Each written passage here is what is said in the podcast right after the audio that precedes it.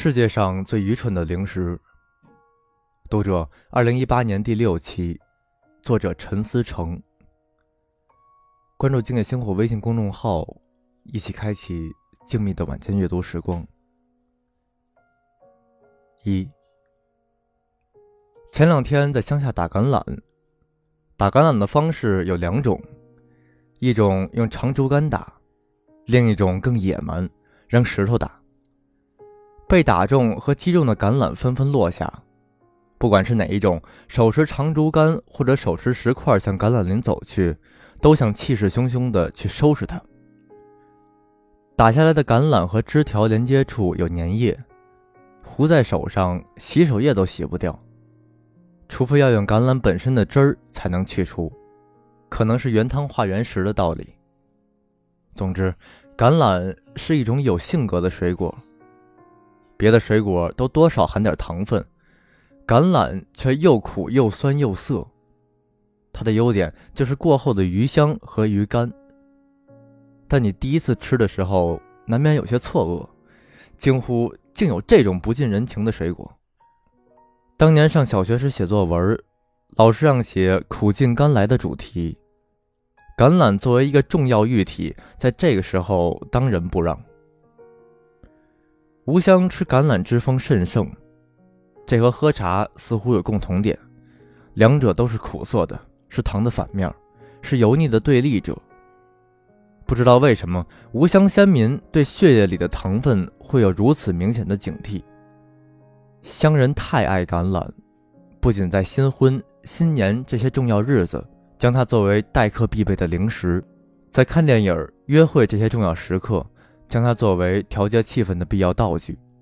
不仅如此，还要以之入馔：橄榄煮粉肠、橄榄蒸鱼、橄榄煲鸡。只是在这些菜式里，橄榄是配角儿，是画龙点睛里的那个精。还有一些菜，橄榄成为主角儿。例如橄榄丝儿，这是一场橄榄与南疆的相遇，将它们一起冲碎。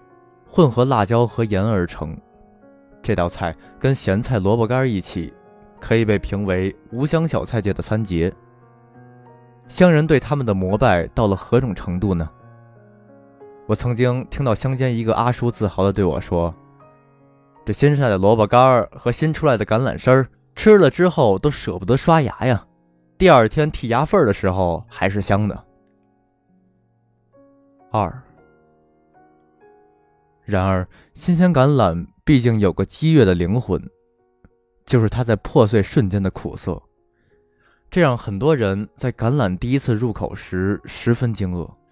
久制橄榄也许就是为了消灭这种惊愕。多么可笑啊！久制橄榄，用大量的糖，以腌制手法，久蒸、久晒、久折腾，驯服它激越的灵魂，消灭了这种苦涩之后的橄榄。呈现出各种水果综合或中和之后的人造的香气和甜蜜，也就是一种塑料感的甜蜜。我想说，久制橄榄是世界上最愚蠢的零食。橄榄被迫失去它的灵魂，只剩下遗骸。它呆滞的在市场上流传，顶着一个似是而非的橄榄的身份。它确实大有市场，这让我很费解。我曾经想，那是因为吴乡人民对橄榄本身的崇拜，人们吃的可能是它的身份。油橄榄也是如此，油橄榄就是用油、盐、糖辛苦腌制过的橄榄，最后你只能吃到油、盐、糖的味道。它比酒制橄榄诚恳的地方，是它用各家各户勤劳的女主人亲手制作。所以它的甜蜜比酒制橄榄可信，但也正因为家里亲手制作，所费功夫之多，更让人感觉不值。三，油就是它的原罪，但无乡之民不这么看，妈妈不这么看。念大学时，寒暑假之后，妈妈最喜欢做油橄榄，让我带回学校。首先，冲橄榄就十分麻烦。橄榄的形状大家都知道，滑溜乱滚，香艳里把好动的小孩形容为“橄榄屁股坐不住”。冲橄榄的时候，他们从大石臼里四处乱跳。冲好之后，要花很多天的功夫，用类似九蒸九晒，也许是更复杂些的方法，比如用盐水泡之类，把它的色汁泡掉。在我的感觉里，就差上电机了。它终于被驯服，一点也不苦了。再加上大量的油、盐、糖，在锅里翻炒煎熬。若是豪华版，还要再加上白芝麻。最后，它的味道说起来又甜又咸，但每个味道互相推诿，因为不充分、不痛快，味蕾和胃口都恒久的被吊着，又不能放弃，又不能满足，比单纯的寡淡无味或者粗陋难吃更糟糕。说起来，我对油橄榄反感确实有点偏见。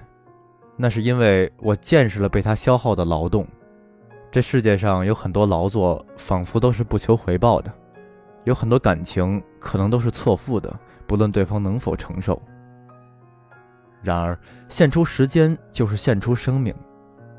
对于那些付出大量时间的事物，我终究不能平和视之。妈妈与无相多数女人，每天总是步履匆匆，神色焦虑。部分原因是她们需要制作各种类似油橄榄这样耗时耗力的食物。四，然后就是携带，汁汁水水，浓汤厚油，小小的一瓶儿要裹无数层塑料薄膜和塑料袋儿，即便在裹上千层万层之后，还是难免有打翻的风险。一打翻，整个书包就全完了。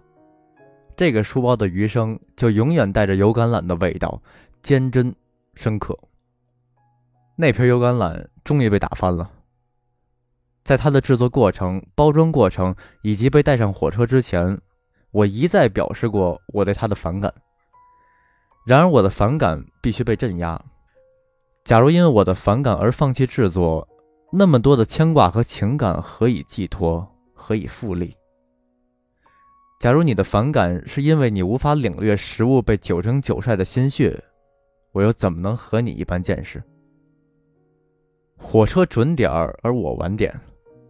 父亲带着我在站台上狂奔，我没有机会像朱自清那样端详着一个背影。火车一开走，我就瘫坐在站台上。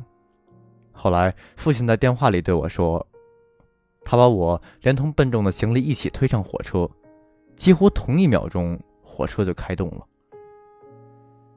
嗅觉告诉我，行李袋里的那瓶油橄榄在奔跑中已经被打翻了。那是寒假过后新学期的开始。母亲在制作的时候，想象她将收买我全宿舍同学的胃口。但现在，她只能收获邻座同情的眼神儿。他们眼看着我一路上都在持续擦拭和整理行李，并一趟趟去洗手间。那是一九九六年的油橄榄，被打翻后的油橄榄，玻璃瓶里只剩下一点儿，没有人知道它何等沉重。我把它留在火车上，它像很多被辜负的无主感情一样，继续在人世间流浪。文章摘自腾讯大家栏目，图片来自网络。您刚刚收听到的是。由静夜星火为您演播的《读者》。如果您喜欢这篇文章，不要忘记点赞、订阅、转发。您的鼓励就是星火进步最大的动力。获取文章电子版，欢迎关注静夜星火微信公众号，名字就是静夜星火。